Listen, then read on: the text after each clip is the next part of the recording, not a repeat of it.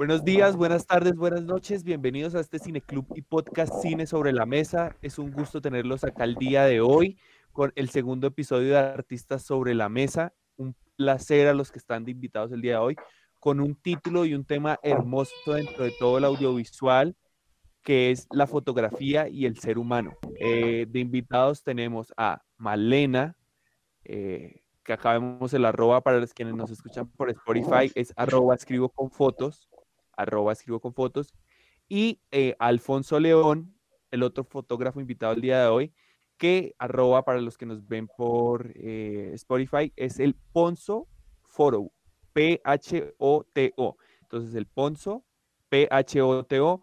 Es un gusto tenerlos acá el día de hoy. Hola Male, hola Alfonso. Eh, recuerden que en este especial de artistas sobre la mesa tendremos muchos invitados y en este segundo capítulo vamos con la fotografía entonces les damos la palabra, eh, hagan lo que quieran con este espacio, es su espacio para que se pongan sobre la mesa. Y pues nada, es un gusto tenerlos acá, un placer y los saludamos. Eh, vale, Alfonso, ¿qué tal? Un gusto. Bueno, hola a todos, mm, gracias por estar acá. Bueno, Ponzo es un invitado eh, que más adelante pues le daré la palabra para que, para que, para que cuente su experiencia con la fotografía, ¿listo? Bueno, la charla eh, va a ser un poco más eh, reflexiva y no tanto hablando de en términos técnicos. Entonces voy a empezar hablando qué relación tiene la fotografía con el humano. Bueno, la respuesta es el estrecho vínculo de plasmar memoria y dejar huella. Esa relación que hay entre ellos dos es referir o mostrar acontecimientos del pasado, como puede ser algún recuerdo, eh, sea por medio de una fotografía o mediante la memoria del ser humano. Ambas partes eh, cumplen una función de observar, percibir y retener en el tiempo. Hay una frase de un, de un, de un fotógrafo español que dice que la fotografía hoy es el arte y como el arte libre. El artista construye imágenes lentas que se oponen a la estética de la instantánea. Con esto, eh, quiero decir que tanto la memoria como la, fotografía están en cierta parte o son en cierta parte selectivas. En primera parte porque la memoria eh, actúa de una manera particular en nuestro, en nuestro diario vivir utilizando eh, cuestiones muy puntuales que requieren un recuerdo en concreto. Y solo cuando eh, de forma consciente nosotros lo decidimos. Así de esta forma se está creando como una, o un proceso para conservar nuevas concepciones. Pero en este caso la memoria va más allá de, un proceso activo de almacenamiento, va, va, a su misma vez construyendo cosas nuevas, eh, más recuerdos, más experiencias, nuevas formas de vida, etcétera, ¿sí? Entonces, eh, también cabe resaltar de que la fotografía, o más bien la memoria humana, eh, difiere de unas personas a otras, porque poseemos características muy diferentes a partir de experiencias muy particulares. Es decir, que somos variedades de mundos. Nosotros vemos las, las cosas de formas diferentes cada uno. Por ejemplo, en, las, en estas fotografías que yo les estoy mostrando, alguno se va a fijar en alguna cosa diferente. Por ejemplo, alguien se va a fijar en la persona que está acá sentada o se va a fijar en las cosas que hay sobre la mesa y le va a traer algún recuerdo o lo va a relacionar con, algo del pasado. Puede ser alguna vivencia, alguna canción, eh, alguna película, lo que sea. Y a partir de ahí eh, se están creando nuevas eh, experiencias a partir de, de la fotografía. Y a diferencia de la fotografía, la información es algo exacto porque no, no, no se está percibiendo como tal, sino que la fotografía selecciona información y solo capta la imagen y sus detalles, no, no está inventando ni, ni está descartando un relejo auténtico de lo que se está viendo, ¿sí? Ahí es donde viene lo instantáneo, es, es un recuerdo eh, de cómo sabemos que una fotografía nos va a llevar a, a, un, a un, espacio en el tiempo y, y, a partir de ahí es donde nosotros le vamos a dar el, el significado a lo que, a lo que estamos viendo, a lo que yo les estaba diciendo ahorita de que, de que si vemos algo y nosotros de una lo vamos a asociar con, con algo de, nuestras vivencias o algo que nosotros estamos sintiendo. ¿Sí? Ya, ya sabiendo la, la diferencia que hay entre la fotografía y el ser humano, vamos a otra parte que es el arte de lo sensible y de lo invisible. Y, y Male, yo te, yo te interrumpo ahí un momento porque hay, hay, algo muy bonito en lo que dice Male y luego lo vamos a ver tanto con ella como con Alfonso, eh, que es la forma en la que ambos trabajan la fotografía.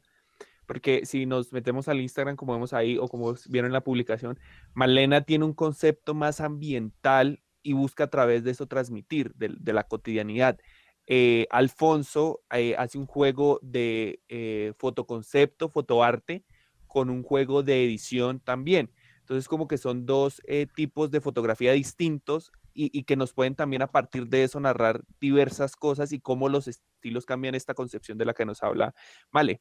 Y también aprovecho el momento de interrupción para decirles que en el chat nos pueden escribir lo que quieran en cualquier momento, pueden abrir el micrófono e interrumpir, les aseguro que ellos van a responder sus preguntas y nosotros también estamos acá para responder. Entonces, cualquier comentario, opinión, debate, si están en desacuerdo, si dice ellos no saben nada, pues ustedes nos dicen ellos no saben nada y nosotros les preguntamos y por qué no saben nada.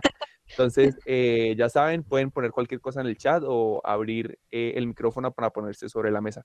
Continúa, Male.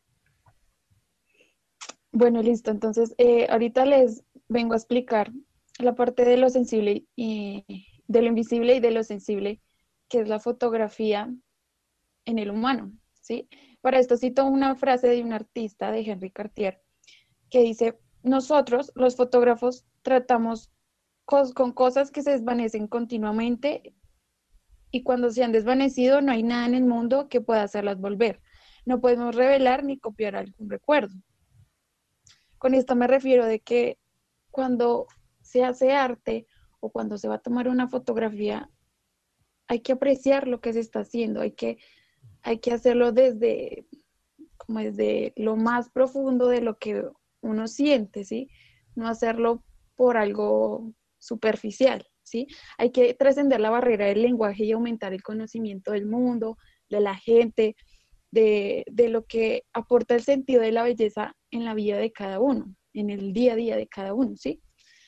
Entonces, ahí es donde la fotografía tiene un vínculo muy estrecho con la comunicación, porque busca descifrar en lo más profundo y complejo de la mente humana eh, qué es lo que necesita, que en este caso puede ser la canalización y, la, y las ganas como de dejar huella en el mundo, ¿sí? También lo podemos relacionar como la fotografía y la música, ¿sí? La fotografía y la música hablan en un lenguaje universal más que las palabras, ¿sí? Y a partir de, de ahí, en esas, dos, en esas dos partes del arte, se crea en la memoria o se crea una idea de que lo imposible puede ser posible. ¿Sí? Entonces, la fotografía no surge solo desde afuera de lo que nosotros estamos eh, viendo, percibiendo, sino viene de, desde adentro, desde las emociones, de las reflexiones, de las necesidades de comunicación y expresión que quiera dar el autor del arte que quiera transmitir, ¿sí? la, imagen, la imagen es lo que le puede dar el significado a lo que somos nosotros, de lo que, de lo que podemos ser. De eso se trata el arte de lo invisible y de lo sensible. ¿Sí? Para seguir, eh, cito otra frase de tu artista, un artista surrealista que, que hizo del arte un poco más fuera de los esquemas, que no siguió como lo tradicional, lo invito a que lo, que lo vean, lo busquen. Se llama Man. Y dice que siempre existirán solo los que miran la técnica que preguntan cómo, mientras que otros de naturaleza más curiosa preguntarán por qué. Personalmente, siempre he preferido la inspiración a la información. Entonces, yo cito esta frase porque siento que actualmente las personas son como, son el cómo de esa frase que estoy citando. Porque antes, desde a principios de siglo o años más atrás, en las fotografías se, veía cómo vivía la gente, cómo se vestía, cómo realizaban las tareas en la sociedad, cómo era la, cultura en diferentes partes del mundo, ¿sí? Entonces, eso hacía que la representación de la fotografía fuera más fiel y más realista que cualquier otro tipo de arte, o como por ejemplo puede ser una pintura o, otra cualquier cosa, ¿sí? Eh, los artistas estaban más preocupados por, por el concepto y la idea más que la creación material de la obra. ¿Sí? Eran más constructores de identidad, buscando ver más allá de un aspecto visual o estético. Iban más allá de la complejidad de, lo personal y lo, de, de lo personal y lo social y de lo, y de lo que, de lo íntimo y de lo privado. Buscaban más que mostrar toda la cultura en su, en su, en su, ¿qué? En su acepción. Era, era más coherente entre los elementos que habían en, la fotografía y se da una idea más clara de lo que se quería comunicar. ¿sí? Y mira, en cualquier arte, sí, dime. Mira que ahí me nace una pregunta, a mí me gustaría hacérsela a Alfonso, de lo que tú dices, que es antes se trabajaba mucho el concepto y como vemos en todas las artes, en el cine, en la música, nacen como una búsqueda de tapar una necesidad, de lograr una necesidad y de lograr un concepto. Estamos en un mundo, acá Cami decía algo muy chévere, que es la asociación de la música y la fotografía, como trasciende al lenguaje verbal, eh, pero cada uno de su manera. Pero a mí me nacen dos preguntas a partir de eso. Nosotros, los cineastas o los artistas, vemos escenas, vemos fotos, vemos momentos que podemos escuchar y escuchamos momentos que podemos ver si transmitimos eso a un concepto, Alfonso, en esta época en la que se ha tergiversado tanto la necesidad del concepto a partir de la supervivencia y de lograr que el arte genere dinero, eh, ¿cómo, sobrevivo yo eh, si tanto el concepto se ha convertido en algo fundamental también eh, para poder subsistir por el arte? O sea, ya no solo concepto, sino también eh, comercio, ¿cómo, cómo, cómo se mantiene estas dos líneas. Por lo que he visto de tu fotografía, siendo fotografía conceptual, ¿cuál es tu proceso? ¿Qué crees que se hace en, este, en esta época en la que el arte se ha convertido en esto, en una mezcla de ambas cosas? Bueno, hola a todos. Eh, sí, sí, este punto sí es bastante, bastante interesante porque, como lo decía Malena, que antes sí se veía mucho el tema de, qué es lo que tiene cada fotografía y qué es lo que transmite la fotografía como tal, no el con qué se hizo, sino, hombre, qué, te está transmitiendo la fotografía, qué te habla, qué pasó en ese momento. Hoy en día uno de los mensajes más frecuentes que, yo recibo es con qué hice las fotos, no el cómo, no el por qué, sino el con qué.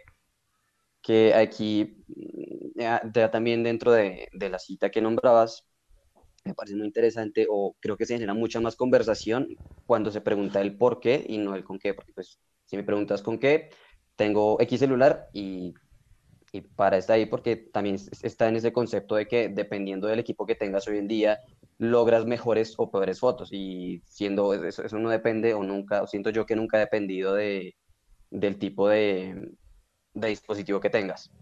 Ya está más como en, qué es lo que tú quieras mostrar. Y digamos que el proceso mío, digamos que yo, a mí me gusta mucho la fotografía de calle gracias a dos fotógrafas neoyorquinas y que eso fue algo que yo como intenté un poco mm, acercar ese estilo, hacerlo en Bogotá, que era algo que no había visto. Eh, igual también fue como exploración súper novata de empezar porque mm, cuando empecé a hacer fotos yo no tenía idea hace cinco años de que iba a ser fotógrafo, simplemente llegó como por una necesidad y hubo un estilo de fotos que no estaba viendo acá y que yo quería realizar acá, que por fortuna fue algo que, que, gustó bastante. Y eh, pues como cosa interesante, como les comentaba, no fui, no quería, no tenía yo en mis planes ser fotógrafo, es que no tenía nada relacionado con la fotografía. Entonces, como mi medio para hacer fotos era un celular con el que yo empecé, un celular de 5 megapíxeles súper básico.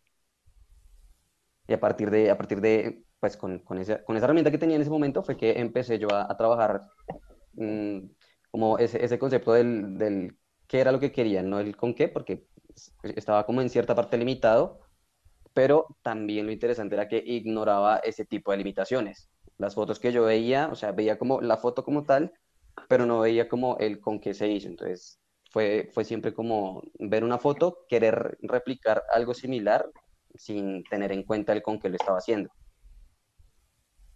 Y es que, mira, de lo que tú dices, hay algo muy chévere que es eh, muchas veces, traspolándolo al cine, muchos directores han dicho lo que uno necesita en el siglo XX, en el siglo XXI para hacer cine es un celular. O sea, luego tendré los recursos, pero eh, encerrarme en el no poder es no hacer. Entonces también es interesante eso porque es como un ejemplo de cómo, cómo hay que empezar con lo que se tiene. O sea, eh, a pesar de que, de, que, es muy poco y que es un proceso muy difícil, más en el arte que es eh, eh, vivir o morir, por decirlo así, se vuelve un proceso muy chévere ver cómo las personas empiezan con celulares, con un papel, con los cinco amigos, etcétera, etcétera. Entonces sí, está chévere eso y es como más ¿no? A todos los que nos ven acá y por lo menos Male, que yo sé que también está en este proceso artístico de empezar de a poco. Eh, eh, Cami, Sergio, Sergio que hace reseñas, yo, por ejemplo, entonces es, chévere ignorar el, el, la, el cómo se hace, sino qué genero yo con esto a partir de lo que tengo. Entonces está... Y aparte también algo súper interesante que creo yo que, que, me gustó bastante, que lo, lo tomé como bajo conciencia hace poco, y es que eh, las cámaras dentro de los celulares llegaron un poco a democratizar ese, lo que es la fotografía, porque antes sí dependías netamente de tener un equipo profesional. Hoy en día tienes un celular cualquiera y ya puedes empezar a trabajar, ya es como dependiendo de, de uno mismo, si uno quiere o no. Digamos que si yo no hubiese empezado en ese entonces y me hubiese quedado esperando a tener mejor equipo, seguramente no estaría haciendo hoy lo que hago, porque pues obviamente todo ha sido fruto, fruto de, de mucha práctica. Claro, y, y, y es que es eso, o sea, es como el proceso de darnos cuenta que así como se hipercomercializa y como se hiperinfla las redes sociales, nosotros vemos que tenemos un hueco también ahí. O sea, al pensar en, no poder o, al eh, empezar de a poco, pues es un camino difícil, pero, pero se puede lograr, ¿no? Y este proceso de democratizar y, de eh, generar que todos tengamos la oportunidad de alguna manera de entrar a estas redes o entrar a estos manejos del arte, eh, puede ser una oportunidad, eh, a pesar de que tiene sus procesos, eh, lo que yo decía anteriormente, como hipercomercializados e hiperinflados, pero ahí es donde uno tiene que ver el hueco y a palazos entrar, ¿no? Como, y mucha práctica, muchísima práctica, porque es fundamental. La práctica sí es súper. Es, que es, es, sí, esa parte es muy importante porque obviamente muchas veces tiene uno que encontrar su, su, propio lenguaje, su propia manera de mostrar las cosas, pero si uno no empieza, obviamente no va a llegar a ningún lado. Bien dicen por ahí que el primer paso no lo lleva uno donde quiere, pero sí lo saca donde está. Entonces, a partir de eso es que uno empieza como a, a empezar a buscar como por qué camino es que uno quiere eh, coger y muchas veces si uno, sepa, uno no sepa dónde quiere llegar, finalmente ese camino lo va a, llegar, lo va a, llegar, lo va a llevar a algún, a algún lado, sí o sí. El esfuerzo, el esfuerzo. El esfuerzo sí es, bien importante en todo lo que es el audiovisual. Vale, continúa tú. Eh, bueno, bueno, listo. Em, bueno, iba a decir algo parecido a lo que estaban diciendo ustedes dos, de que, bueno, en cualquier arte el concepto y la coherencia es lo más importante. Em, porque ahorita se están perdiendo las expresiones y las ideas que se quieren transmitir, ¿sí? No hay, no hay un punto de vista claro entre los artistas, porque el desarrollo y la, y la divulgación actual de, la fotografía ha creado una, una sociedad acostumbrada a ver, pero no a observar, no a analizar lo que, lo que está a nuestro alrededor, ¿sí? La familiaridad tiende a hacernos poco observadores, ¿sí?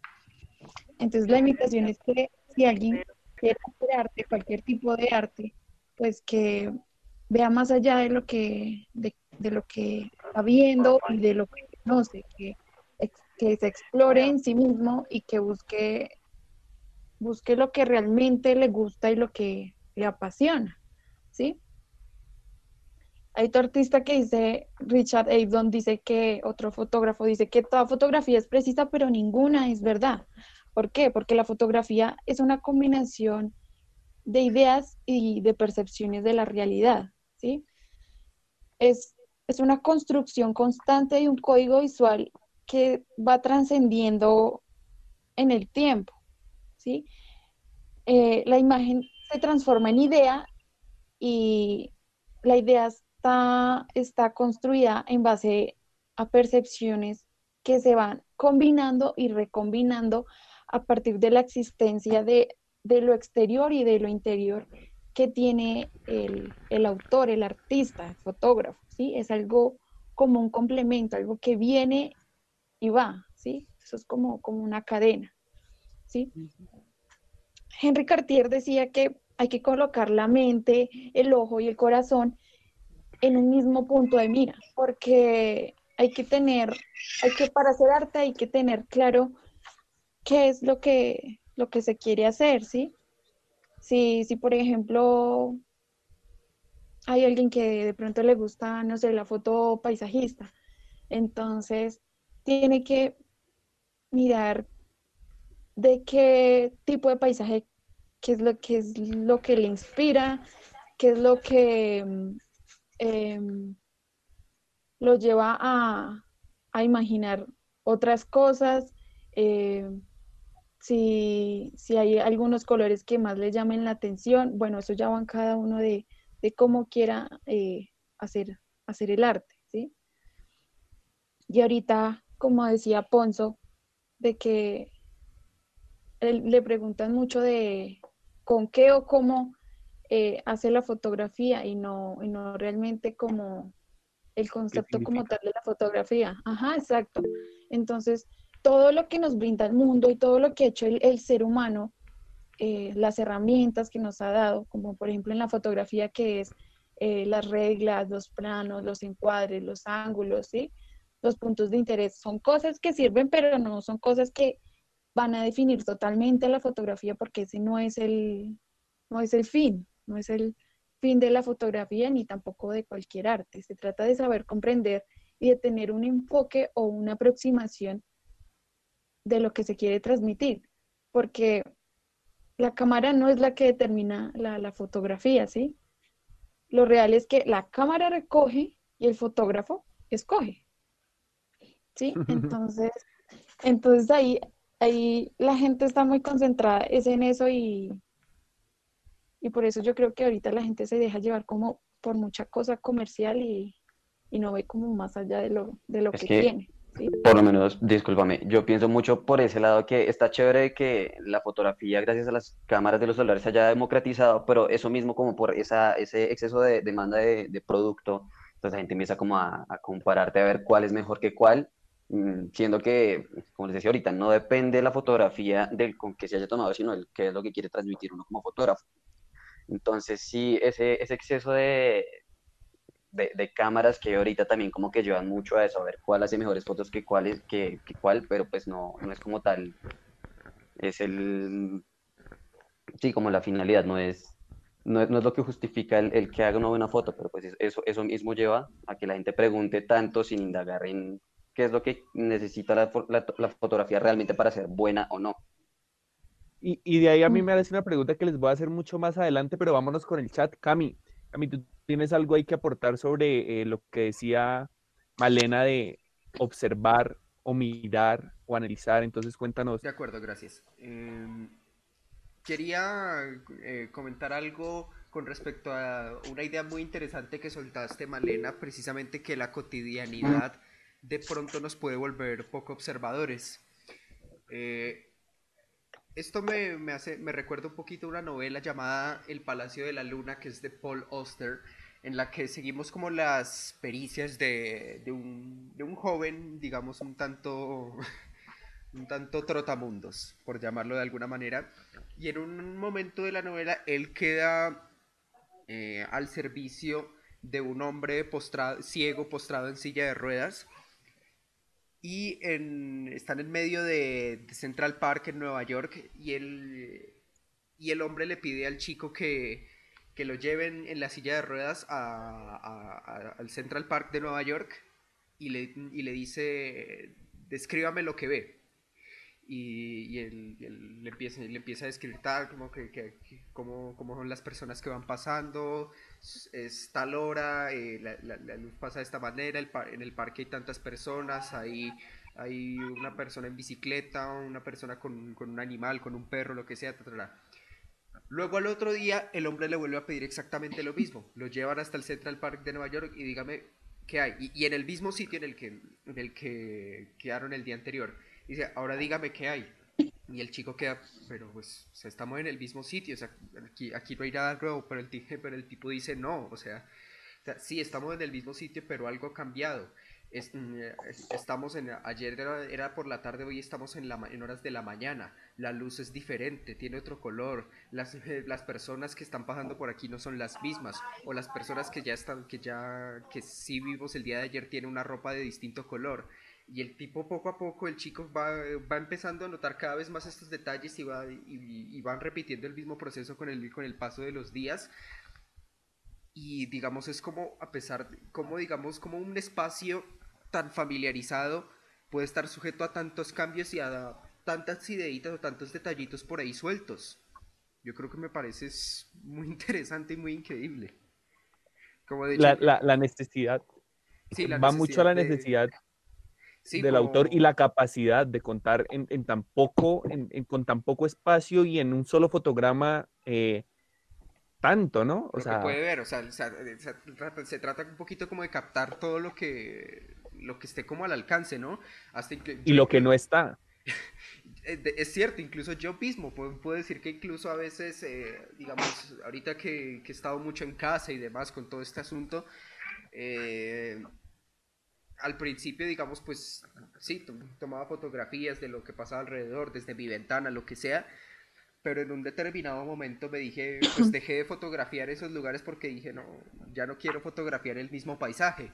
Pero de pronto, no sé, de, pronto te empiezas a fijar de pronto en, eh, en, la luz, en el atardecer, digamos, en cómo va, va cambiando la, la puesta del sol, cómo va cambiando el color del, del cielo en a distintas horas del día.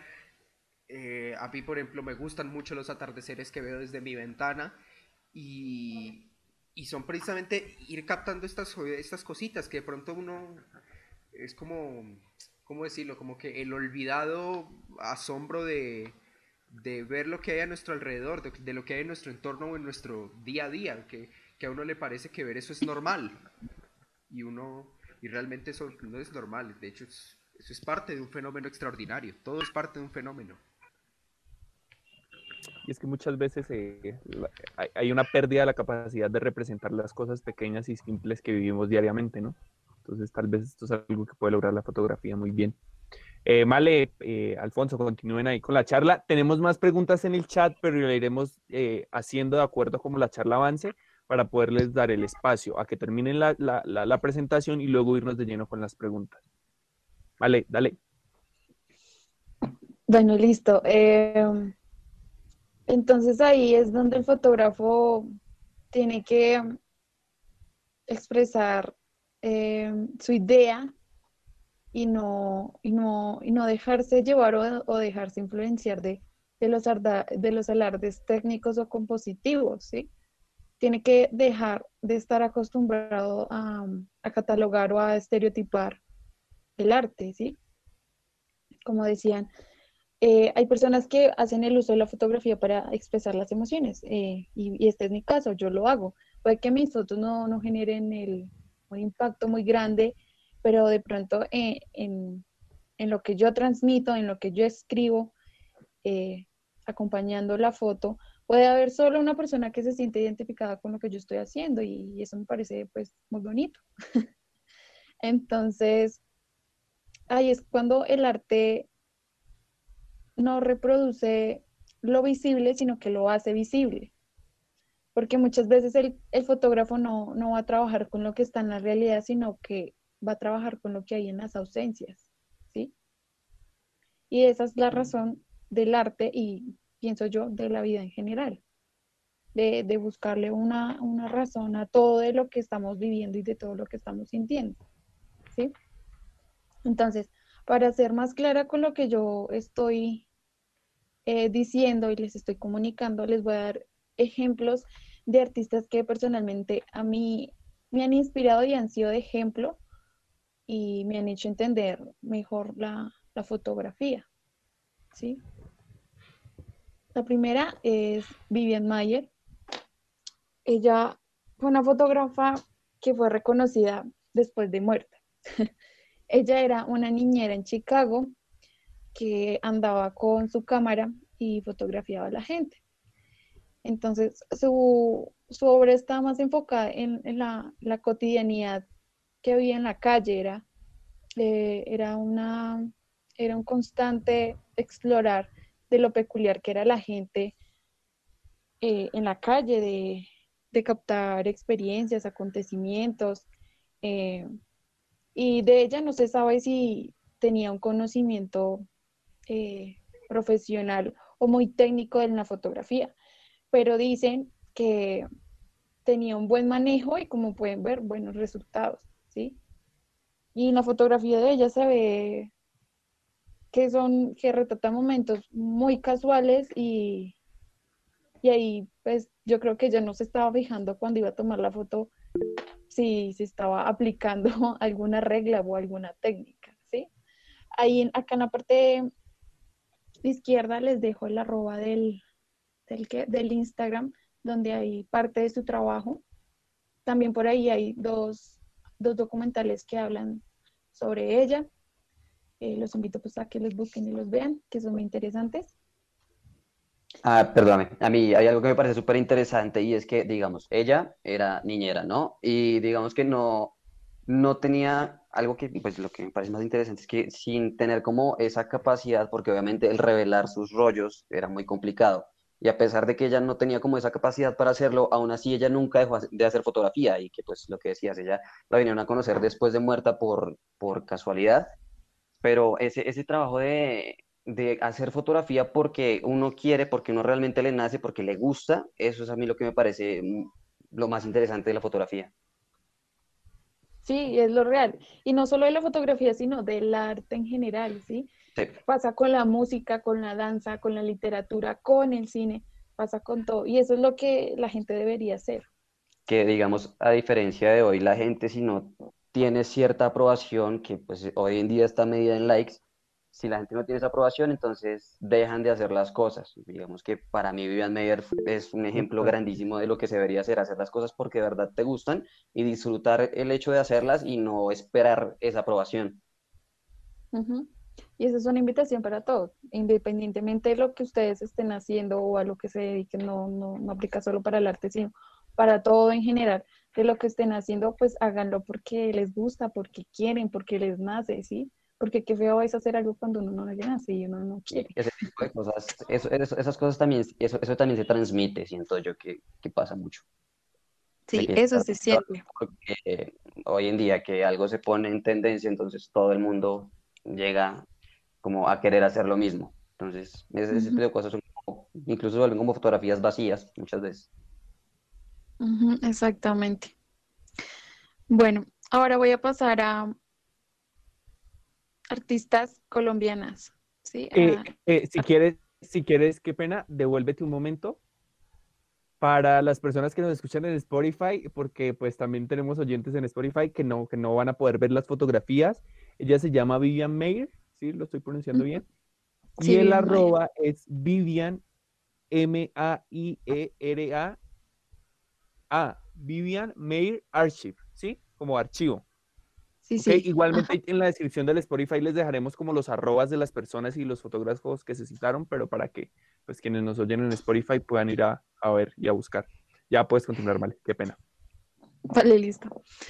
Bueno, ahora voy con artistas colombianas, haciéndole también la, invitación a todos que mm, apoyen eh, los artistas de su país, que... Mm, como Malena y Alfonso. Sí, así.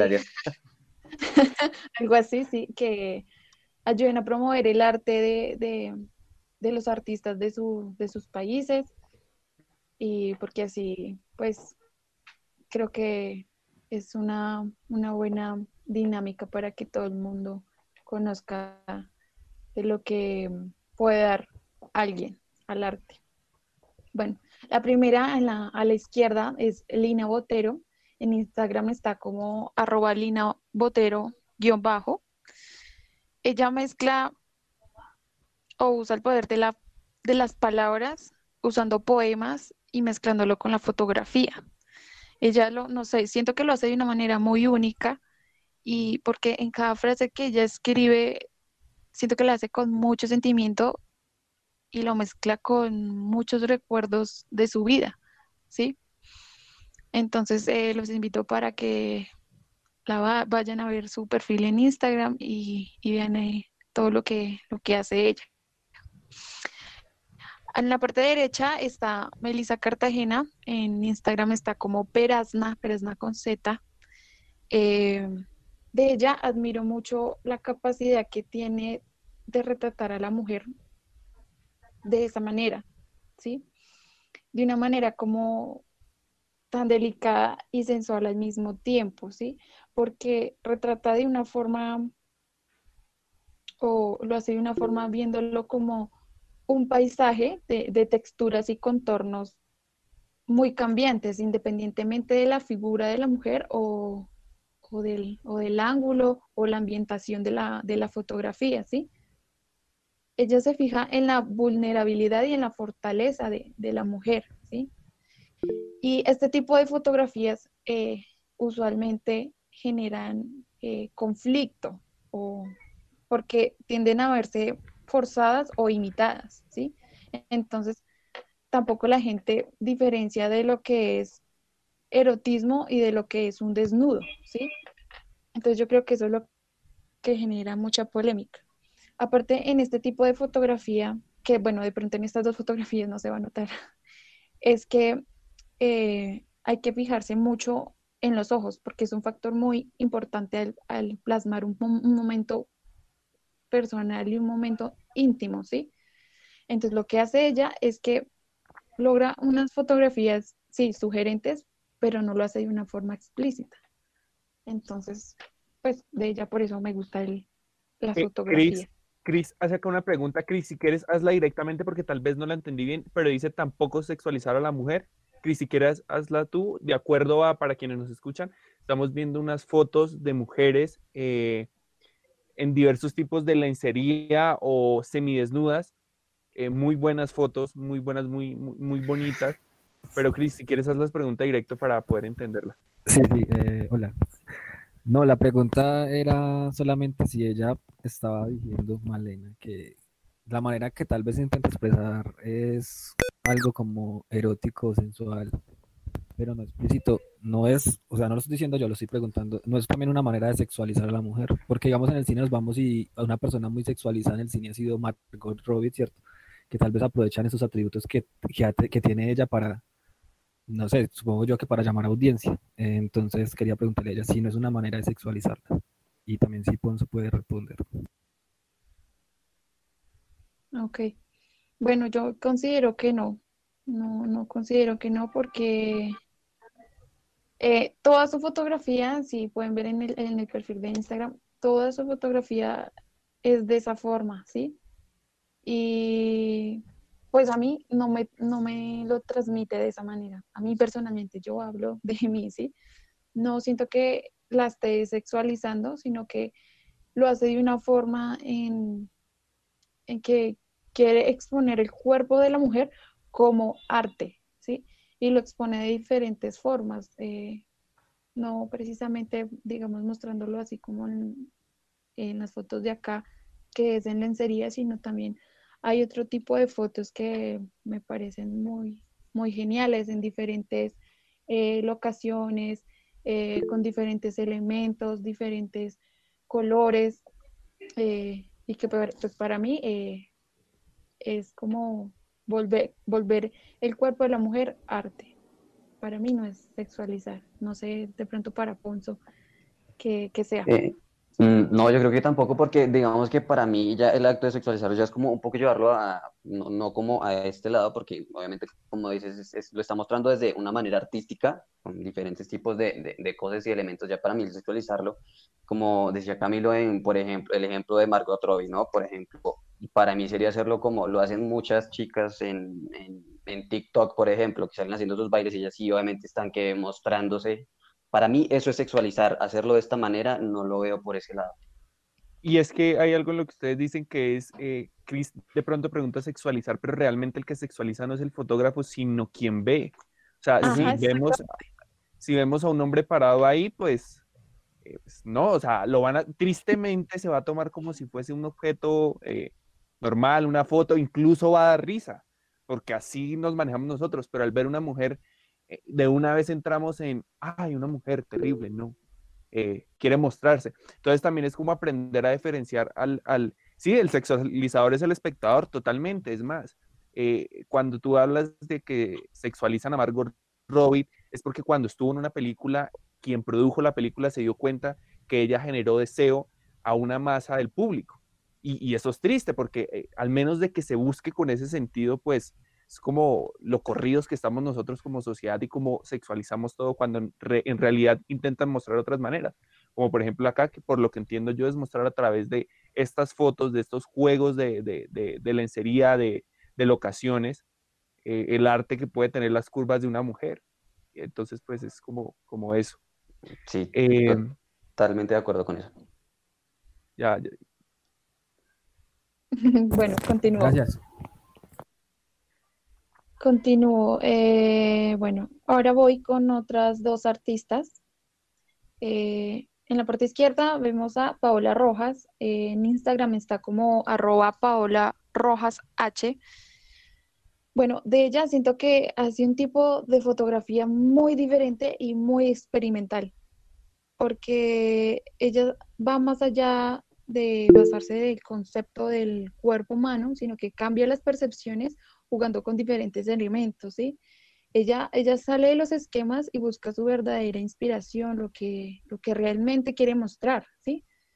Entonces, em, ella, ella se deja llevar y de, de cómo puede implementar la luz, la forma, la tonalidad y las texturas. Mezcla todo y crea algo muy diferente y muy espectacular, ¿sí? Por mucho tiempo eh, en la fotografía eh, se juzgó mucho el color, ¿sí? Entonces decían que la, la, fotografía era mejor a blanco y negro pero si se dan cuenta, cuando la fotografía es a color, se está, se está expresando otra cosa, ¿sí? Se está expresando Ahí entramos en una psicología totalmente diferente. Con solo hecho de, tener, de añadirle color, ya entramos en otra psicología muy, muy diferente. Sí, porque está, está comunicando un estado emotivo, está, está reproduciendo la, la realidad, ¿sí? hay que, y hay que ver el color como forma, como parte de la composición de la, de la fotografía, ¿sí? Y lo que hace ella es como casi que infringir las reglas de la fotografía y no permite que le dominen el gusto. Y eso lo hace ella, ¿sí? En la parte derecha está Daniela Castañeda, en Instagram está como arroba individua ph.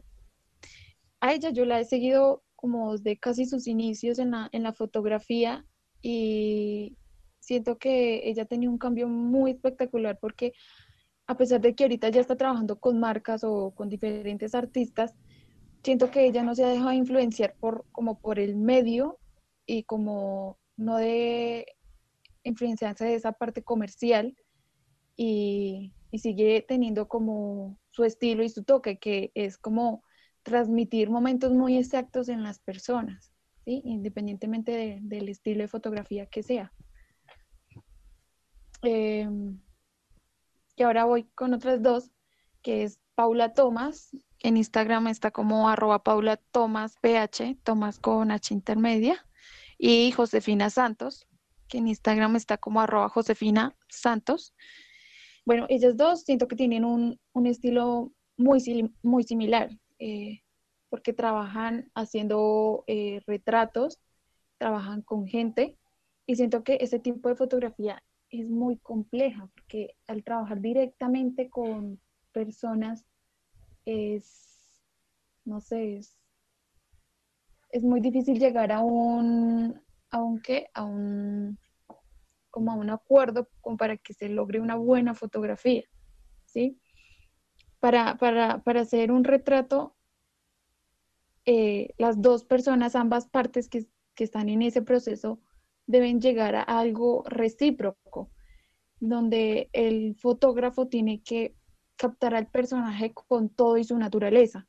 Tiene que llegar a algo genuino. Tiene que dar una determinación en la atmósfera y evidenciar el carácter de la, de la persona, eh, observar las poses, las expresiones más características de la persona. Y en este tipo de fotografía, lo que también se mira mucho es los ojos y la boca, porque son los rasgos más emocionales y más expresivos a la hora de acentuar los rasgos y reforzar contrastes eh, a la hora de, hacer un retrato, ¿sí? Eh, bueno, también hay otro, tipo de retrato que es cuando se hace con la danza, ¿sí? En la figura humana. Tanto en la fotografía de danza o en la danza como tal, hay que fijarse mucho en la fuerza, en la gracia y en la vitalidad del cuerpo que está en movimiento, ¿sí? Cuando nosotros vemos algún tipo de danza, el movimiento existe en el tiempo, pero para la fotografía no. Entonces, hay que captar un instante que permita transmitir casi lo mismo que como cuando uno está viendo la danza como tal, ¿sí? Y a veces en, los retratos en general hay un, hay un problema y es que el ser humano se preocupa mucho de, cómo se va a ver, ¿sí? De su apariencia personal. Y, y cuando el ser humano se preocupa por eso, ahí es donde se pierde el rumbo o el fin de la fotografía como tal. Y es cuando la fotografía llega a verse forzada y pues va a ser una fotografía muy fea. se va a notar mucho cuando uno la va a ver, ¿sí? Y ya ahorita pasando a otros artistas como ya más internacionales, que me gustan muchísimo. Eh, tres chicos. Eh, el primero a mi izquierda, sí, izquierda, es Afsin Ismaili. En Instagram está igual, arroba Afsin Ismaili. Eh, él es un periodista y fotógrafo que retrata el conflicto en varias partes del mundo, eh, más que todo en la parte de Irak. Eh, siento que también la fotografía periodística es muy tenaz y es la fotografía que más habla, porque se están tratando momentos muy decisivos y muy, muy conflictivos y pueden ser parte de un instante, de un registro o de una o de una serie completa de una historia, como de pronto lo está mostrando acá en las fotos que les estoy eh, mostrando. Entonces, en este tipo de fotos, en las periodísticas, se logra una espontaneidad sin llegar al punto de, de, de la manipulación, ¿sí? Entonces ahí también es donde se expone un criterio y una opinión, no solo de lo que se está viendo, sino también del fotógrafo, ¿sí? Entonces, eh, en esa parte el fotógrafo está lidiando constantemente con, con la realidad y el espacio y el tiempo, no solo de la sociedad, sino también del ser humano, de la vida, de la época donde está viviendo y de sí mismo. Entonces, eh, me parece muy, muy bacano. Y viendo ese tipo de fotografía me acuerda mucho a Hitler, porque Hitler era un manipulador y influenciador de la fotografía, porque usó mucho la fotografía para conseguir un apoyo masivo a la causa nazi. Entonces, si se ponen a pensar eso, la fotografía ayuda un montón para muchas cosas. Entonces, bueno, eh, en, la foto en las fotos del centro eh, es de un director y, fotógrafo que se llama Thibaut Buchelato. Si se dan cuenta, en las fotografías usa solo esos colores, o sea, los colores morados, los rosas, los azules y los amarillos. Todas sus fotografías son así, ¿sí? Y, es un amante de los atardeceres y, y siento que a pesar de que sus fotos siempre son así, eh, logra tener un punto de vista y una percepción diferente y lograr un equilibrio y en la, en la estructura y en la composición de la, de la fotografía, creando un impacto muy, directo en la foto y independientemente de, de, de dónde sea el lugar y todo eso, y de que a pesar son los mismos colores, siento que cada foto es muy diferente y genera cosas muy bonitas. Ya mi parte derecha se encuentra otro fotógrafo que se llama Carman Verdi. En Instagram está como arroba Carman Verdi, Carman con K, Verdi con, U, con V. Eh, Carman es un ilustrador y fotógrafo eh, en donde yo siento que en cada fotografía eh, transmite lo íntimo que hay en la cotidianidad en un hogar, ¿sí? Especialmente eh, en las mujeres, porque sus fotografías, eh, en la mayoría de sus, fotografías hay mujeres, ¿sí? Y, a pesar de, retratar ese, como esa ambientación en la fotografía, hace también como, como hace Perasna, de, de, retratar a la mujer como arte dentro de esa ambientación. Entonces me parece muy espectacular lo que, lo que hace yo voy a hacer un poquito aguafiestas, eh, porque estamos hablando de un lado artístico muy importante. Pero tú ahorita mencionabas a Hitler con su campaña política, bueno, todo lo que hizo con las artes en general para poder eh, traer seguidores, por decirlo así. Pero yo quiero también que toquemos el tema de lo económico, o sea, por más que queramos centrarnos en los procesos artísticos, que es muy importante y, yo soy de los que piensa que si hay un proceso artístico y se logra esto que es tan difícil de encontrar, que es el estilo propio, eh, la visión propia, eh, entra un factor muy importante que es cómo sobrevivo a partir de esa, de esa visión propia. Entonces sería chévere que tal vez eh, Ponzo nos, nos, diera algunos consejos o nos dijeras cómo, cómo, superan este proceso, cómo, cómo transformo mi fotografía a algo comercial. ¿Por qué? Porque se me ocurre un ejemplo tal vez que es, hace un tiempo hablábamos de, de, de, los equipos, si, si yo puedo hacerlo con un celular, pero a la hora de que a mí me contraten para ir a unos 15 años y me vean llegando con un celular, a la gente, la gente no va a pensar eh, que yo puedo tomar mejores fotos como fotógrafo con el celular que con la cámara en sí. Entonces, ¿cómo sobrevivo a estos procesos naturales? Porque es innegable que pues, hay que generar plata, hay que comer y que la gente es muy eh, panfletaria. Hay, hay, hay, un punto súper interesante porque, digamos, mis dos primeros trabajos, yo antes trabajaba en otra cosa, pero mis primeros trabajos como relacionados con fotografía fueron hechos con celular. El punto aquí fue que eh, fueron con dos personas emprendedoras. En ese entonces yo hacía mm, diferentes tipos de fotos hace como tres años tal vez. Y cuando esas personas me contactan, me dicen, me gusta mucho tu estilo de fotografía y quiero que hagas fotos para, para los productos que nosotros sacamos. Yo les dije, chévere, pero yo tengo solo celular. O sea, todas mis fotos, todo lo que ves ahí es hecho con celular.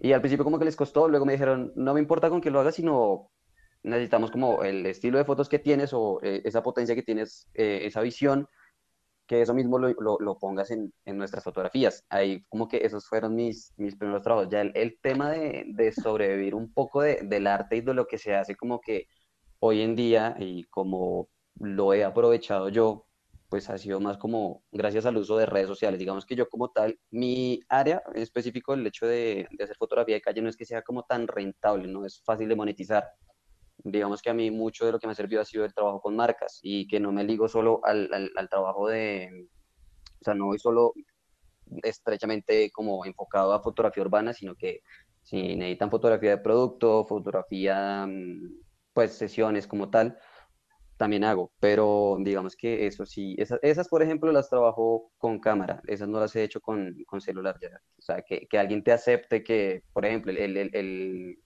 una fotografía de, de, un matrimonio, eh, el hacerla con celular no creo que sea tan fácil, aunque un fotógrafo, no recuerdo cuál es el nombre, pero el tipo sí, por ese, por ese hecho de querer experimentar, hizo sus, sus fotografías con, pues las fotografías de una boda, las hizo con un iPhone, los resultados son brutales. Eh, es que no, no, recuerdo ahorita el, el, personaje, pero, pero logró algo chévere. Y digamos que para sobrevivir a mí ha tocado, ha sido pues pegarme a eso, aprovechar que Mm, el trabajo que he hecho ha crecido un montón. Entonces, esto me ha facilitado trabajar con marcas, eh, dar clases de fotografía, talleres, cursos, cosillas así. Por eso lo es que yo como que he podido encontrar esa manera de, de, vivir a partir de esto. Y, y hay algo fundamental y yo creo que es eso que tú decías hace un momento, que era, quieren mi visión.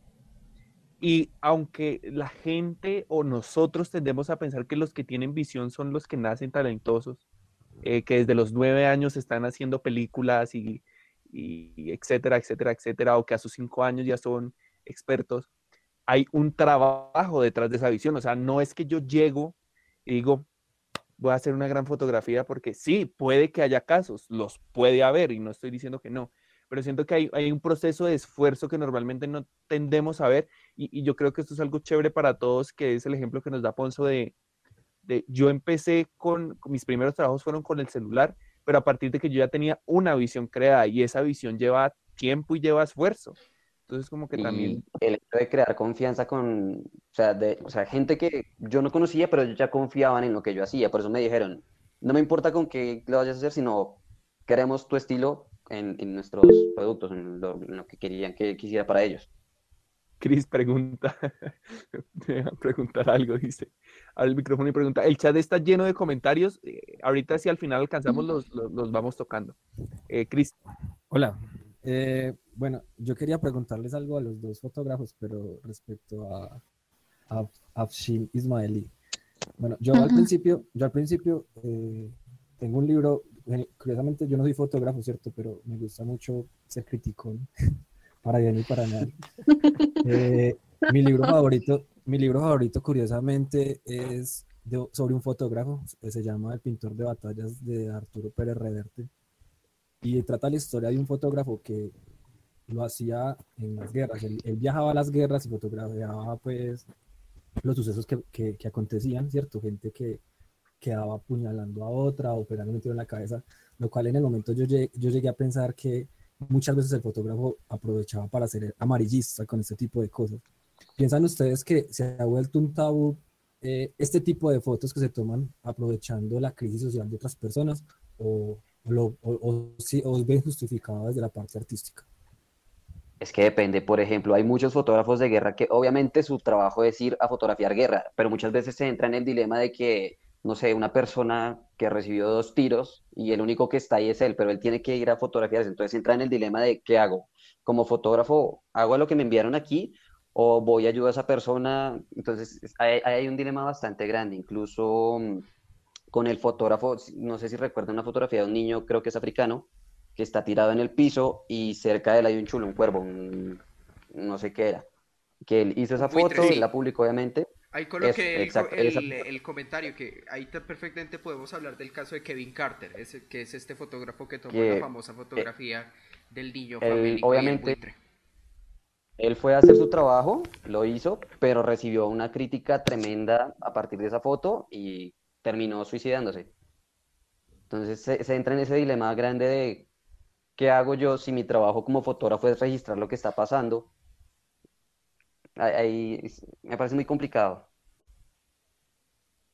Y, depende mucho del momento social también, o sea, como es que, es que como tantas connotaciones a la hora de, generar eh, una fotografía que pueda causar alto impacto y tiene tanta, es que es tan subjetivo todo el proceso que, que puede generar estas cosas, ¿no? Eh, y más ahorita, digamos, como decía Cris, que es una persona que le gusta criticar, pues digamos que hay gente que no lo hace como desde el lado, porque hay como ese tipo de crítica que busca como, busca ese fondo, pero hay otro tipo de crítica que simplemente busca juzgarte realmente y no, no, no, no realmente como buscar un porqué detrás, sino atacar directamente. Que eso pasa mucho hoy en día. O sea, la gente, para la gente es mucho más fácil mandar odio sin justificar, sin buscar un fondo o algo, sino mandar odio porque sí, porque es gratis, porque no les van a ver la cara. Sí, y el, la parte negativa de hablar de las redes sociales, o sea, como que cuando ven a un artista y cuando ven eh, a un artista que empieza, dicen, no, mire, está haciendo la fotografía, está creciendo. Pero hay dos partes, la que vemos y la que no vemos. Y la que vemos, toda la preproducción, postproducción y todo el proceso de soportar lo bueno, lo malo que pueda traer de ahí, nunca, no se habla de ello y nunca se ve. O sea, y como que también es esa, esa, esa determinación, esa fuerza. Nosotros estamos haciendo un podcast hoy, pero no sabemos Malena si tuvo que eh, leer desde que le dije lo del podcast sin parar, no sabemos si el Ponzo tuvo que correr una responsabilidad porque quería o, tenía otro compromiso o podría estar formando una foto importante ahorita. O sea, como que eh, hay cositas, hay pequeñas cositas que nunca vemos y, están dentro del arte. Alguna vez hablando con Jonathan en cómo realizar una reseña, hablábamos de, de lo difícil que puede ser ser cineasta en Colombia por todos los contextos tan fuertes que tenemos y podemos caer incluso en esto, en aparentar como la pornomeseria o querer contar lo que Cris ahorita nos decía, que, que, le nacía esa pregunta. Es complicado, complicado el tema. Eh, continúen. Porque es que, perdóname, de hecho son, son cosas que están ahí y entonces ya entra otra vez uno en ese dilema de, ¿será que le enseño? ¿Será que no le enseño? Lo enseño por el lado de, por contarlo, porque la gente muchas veces quiere enseñar ese contexto, pero entonces también está ese punto de ponerlo en el, en, el extremo de la porno miseria, por ejemplo. Ok. Ale. Bueno, ok. Sigo. Mm, bueno, ya ahorita saliendo un poco de la fotografía, les voy a hacer tres recomendaciones audiovisuales. Una película y dos documentales. Eh, bueno, acá pues no, no se trata de decir si es algo bueno o si es algo malo, sino lo hago para que entiendan mejor el mensaje que estoy tratando de, de comunicarles, ¿sí? La película El fotógrafo de Mauthausen, siento que el sentido de la fotografía en esa película tiene muchísimo poder y, y siento que ayuda a la causa por la que se estaba pasando en ese entonces eh, y en esos años. Entonces los invito a que la vean y, que y también analicen eh, y, si ven lo mismo que yo, yo les, estoy, les estoy explicando. El otro documental es El testigo de Jesús Abad Colorado. Eh, siento que hay plasma y nos hace ver la, la gravedad del conflicto armado por la cual ha pasado el país, ¿sí? Porque son fotos que ven, se ven más allá de, del conflicto, sino que se ven la calidad de las personas, eh, sus familias, por todo el dolor que han tenido que pasar y, y de toda la carga que se lleva por, por pasar por estas cosas, cosas que pues nadie merece, ¿sí? Y que la fotografía en ese sentido habla de una manera muy, muy real y, uno la siente, ¿sí? Yo, yo, fui a la exposición, el lanzamiento de la exposición del testigo en físico antes de que saliera el documental y era muy fuerte ver cómo la gente solo viendo fotografías, porque eran fotografías pegadas a la pared, solo viendo fotografías se quebraban llanto, horrible, o sea, e-, es, muy fuerte ver cómo eh, una fotografía y todo lo que decíamos, lo que está detrás, toda la connotación, cómo se pueden ver momentos en un fotograma, eh, puede causar en una sociedad y en la gente. Acatarse. Sí, claro.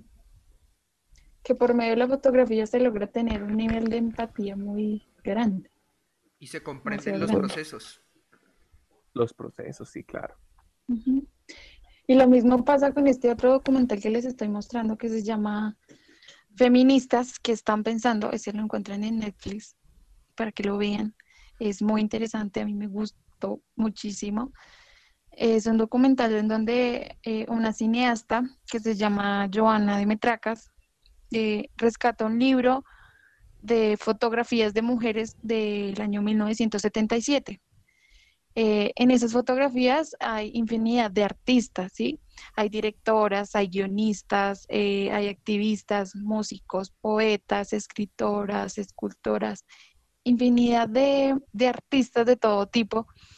Y ella en ese documental las cita y las pone, digamos, a, a, hablar sobre la fotografía que les tomaron en ese entonces y cómo ha sido el cambio de su vida desde, desde esa fotografía, ¿sí?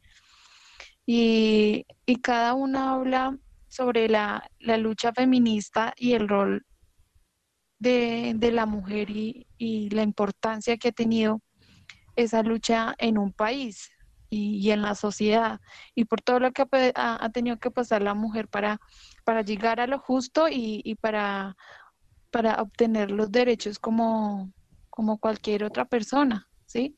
Entonces, eh, es un documental muy bacano, en serio, véanlo. y yo sé que pues les va, les va, les va, les va a llegar al corazón eh, ese, ese, documental. Eh, bueno, ya ahorita paso a hablarles un poquito de mis fotos, que como les decía, ahorita yo con mis fotos lo que hago es expresar mis emociones y describir algo, ¿sí? Un pensamiento, una idea, un anhelo, eh, cualquier cosa pero digamos que yo no lo hago como con un fin eh, como para ganar seguidores o, algo así, sino porque me gusta y porque quiero hacerlo y porque es algo que me inspira, ¿sí? Y lo que yo hago es mezclar la, naturaleza y, la ciudad eh, en la que yo vivo, que es en Bogotá, ¿no?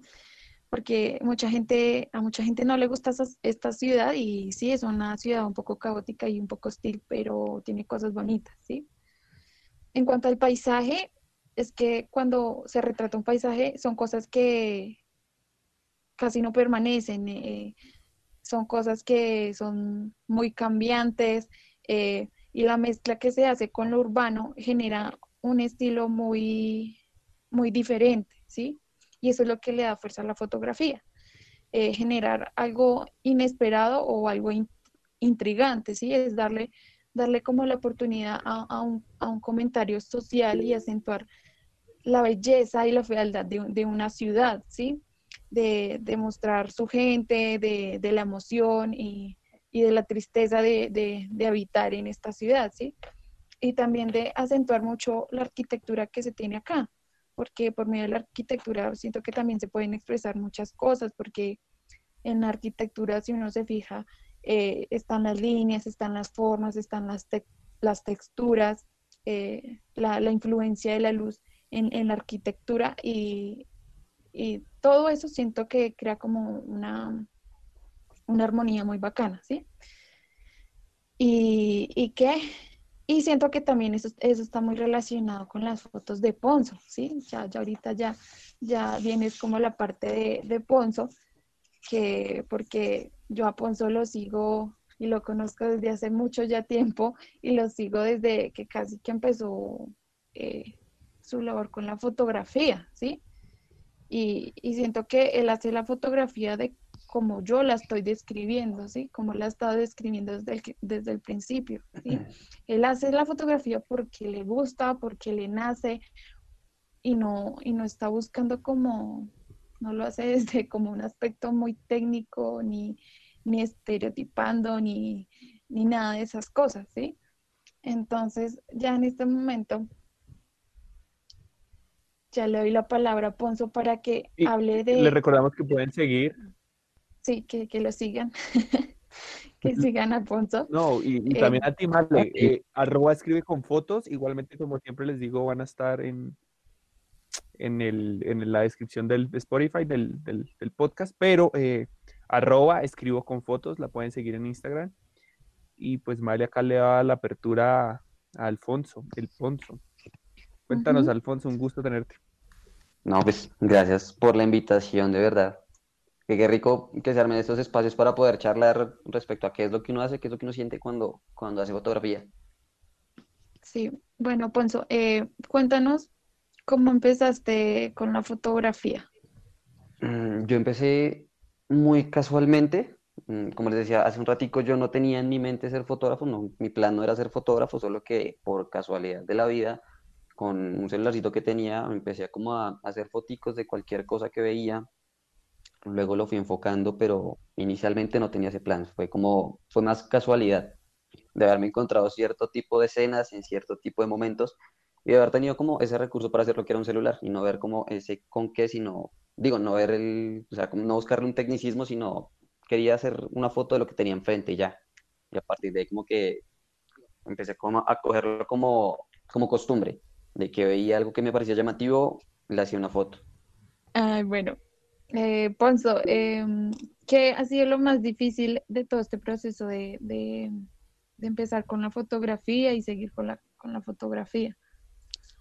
Yo creo que todo ha tenido sus momentos, porque digamos que yo empecé a hacer fotografía ignorando el tecnicismo que tiene, como el hecho de saber de luz, de saber de composición, yo empecé ignorando todo eso. Ya cuando empezó a gustarme, como que empezar a saber que detrás había cierto proceso y como, o sea, que no es como del 100% como que dependa la foto de, sino que el empezar a comprender eso en principio me costó bastante. Luego pasar al hecho de que para lograr cierto tipo de escenas, en ocasiones es necesario determinado tipo de objetivo. Entonces, mm, digamos que fue como difícil enfrentarme a eso de que no tenía como para hacer determinado tipo de escena, pero era como no buscar la misma, sino adaptar la que quiero al, al dispositivo que tengo que fue un, un, reto grandísimo cuando empecé a hacer fotografía de calle. Como les comentaba hace un ratico, eh, mis dos primeras como inspiraciones para hacer fotografía de calle son dos fotógrafas neoyorquinas, dos fotógrafas profesionales, con equipos, con un montón de cosas, que por el tipo de fotografía que hacían, o sea, para mí era súper llamativo. Yo decía, yo quiero hacer algo así aquí en Bogotá. Pero, como les decía, ignoraba ese hecho de que necesito cierto tipo de, objetivos para lograrlo. Entonces fue ese primer encuentro con la fotografía de calle, no fue lo que yo esperaba. Salí, hice un montón de fotos, pero al llegar a verlas como que ninguna me gustó.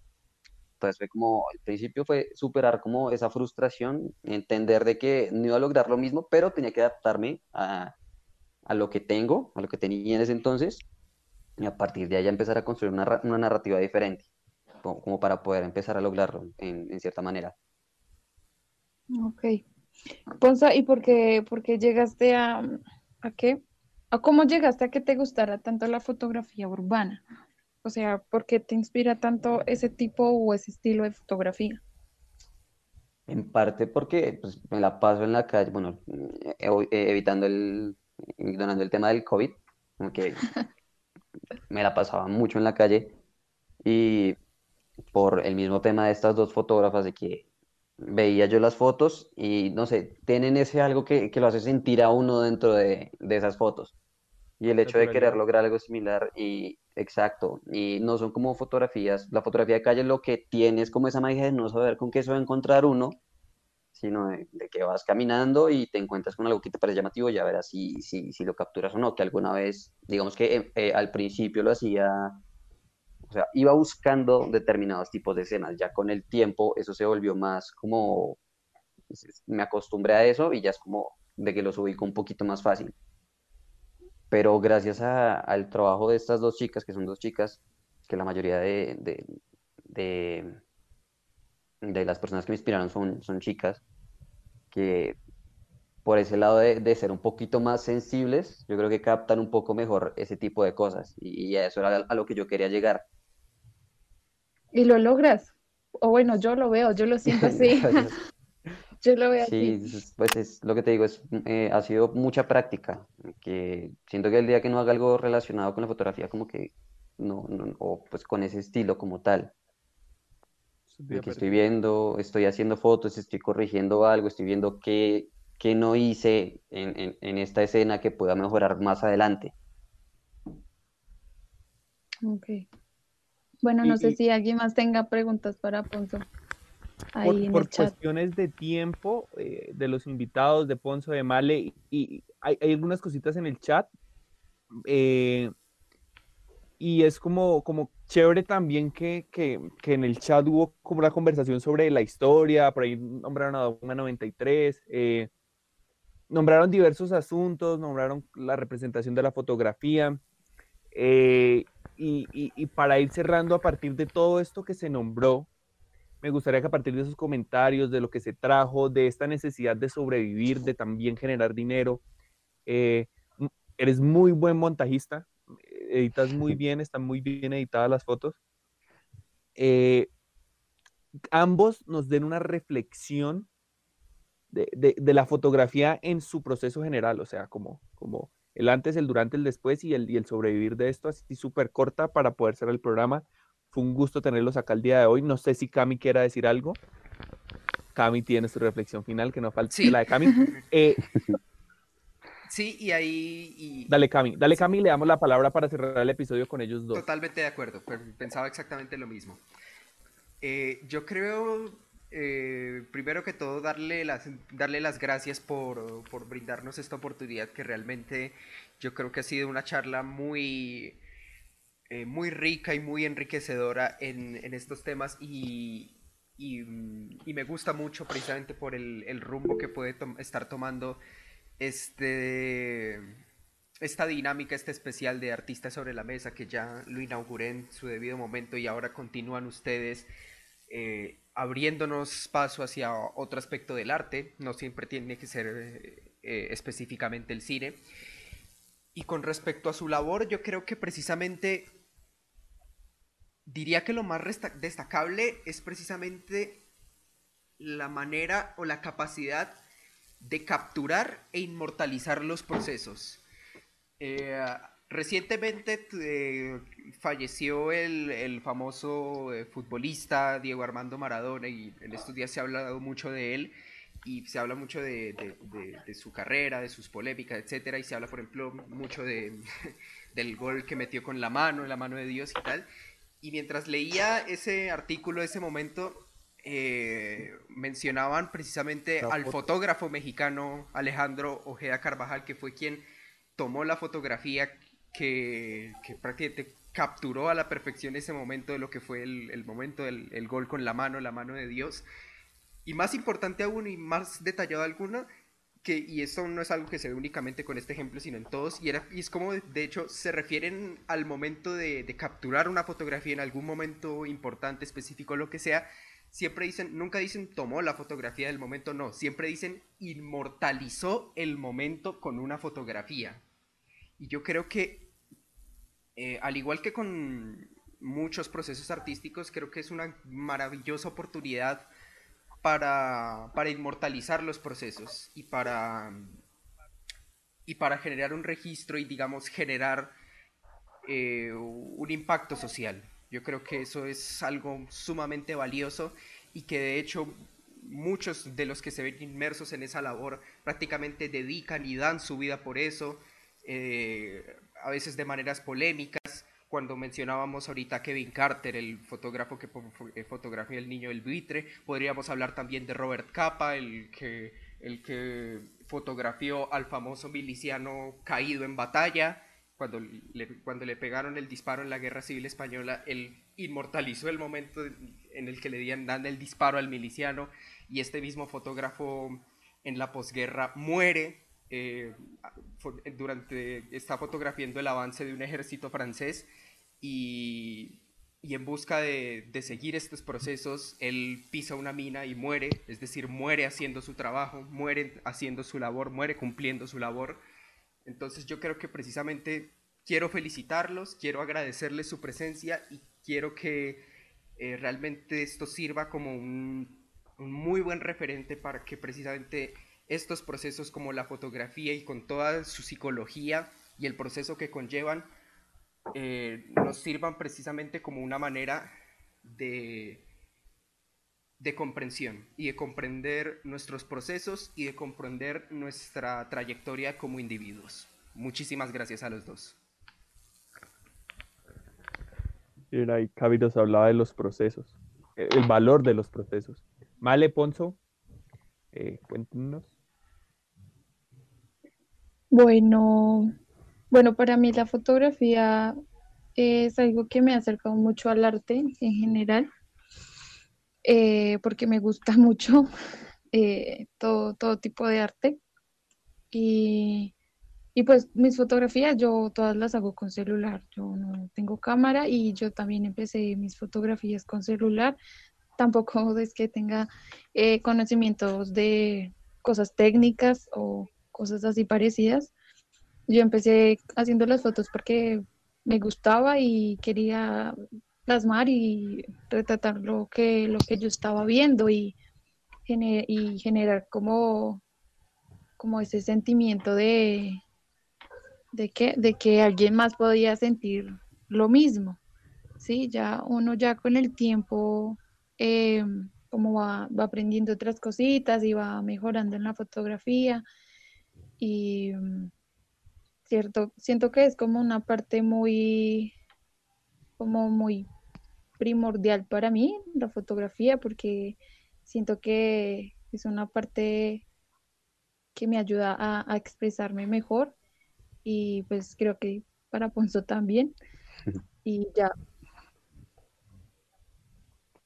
Y ya, bueno, yo sí, pues como a manera de, de lo que siempre intento expresar y de lo que está basada mi cuenta es el hacer fotos o hacer lo que uno le gusta sin, sin mirar tanto el con qué o el proceso. bueno, el proceso sí, sí influye un poco, pero no ver como limitaciones, sino si quieres hacer algo, mira a ver qué, qué- con qué cuentas para poder llegar a ese algo, que eh, de eso es lo que, de lo que se trata mi cuenta que en principio nació por necesidad, por gusto, aún lo sigue siendo, hoy en día ya incluso pues hace parte de, de lo que me ayuda a sobrevivir, pero no, no, no, no dejo de verlo como ese arte, como ese, ese algo que me gusta hacer, que me gusta capturar, por eso mismo siento que lo, lo disfruto también al hacerlo, porque a pesar de que ahora es trabajo, a pesar de que ahora tengo, pues digamos que tengo una visualización muy grande, no, no he dejado de hacerlo porque me gusta. No, mido, no lo mido por cantidad de likes o la gente que lo esté viendo, sino lo mido por la satisfacción que tengo yo al momento de hacer la foto y al momento de enseñarla. Ya cuando se llega como a, a una retribución por parte de la gente de que si les gustó o no la foto, eso es como otra ganancia aparte que pues lo hace doble, pero, pero lo, lo, lo principal siempre es hacerlo por el gusto. Súper. Súper lo que dicen y, y- y de verdad muchas gracias por haber venido hoy. Yo creo que las conclusiones están dadas y, y siento que hay un punto en común en toda la conversación, a pesar de los recursos, a pesar de lo que hay o no hay, es no tener miedo a, a hacerle, a, a darle a- al arte, a darle con todo a la vida del artista y eh, sea como sea, si usted es una persona técnica, si usted es una persona no técnica, si usted es una persona con la mejor cámara del mundo, si usted es una persona con la peor cámara del mundo, la mejor cámara del mundo va a tomar la mejor resolución, pero la peor cámara del mundo va a poder generar arte vintage. Ujú. Entonces, como que de todo hay una oportunidad y, lo vemos a través de la fotografía, lo vemos a través de estos dos personajes que estuvieron hoy en Cine sobre la Mesa, en el especial Artistas sobre la Mesa. Fue un gusto tenerlos acá el día de hoy, Malena y Alfonso León. Eh, ahí ya hemos dicho sus Instagrams, escribe con fotos y el Ponzo Foto. Eh, fue un gusto tenerlos acá el día de hoy. Ojalá nos veamos pronto. Eh, ya saben, momento publicitario. Nos pueden seguir en todas nuestras redes sociales. Aparecemos igual, arroba cine sobre la mesa, cine sobre la mesa en Facebook, en Spotify, en Evox y en YouTube. Y fue un gusto tenerlos acá el día de hoy.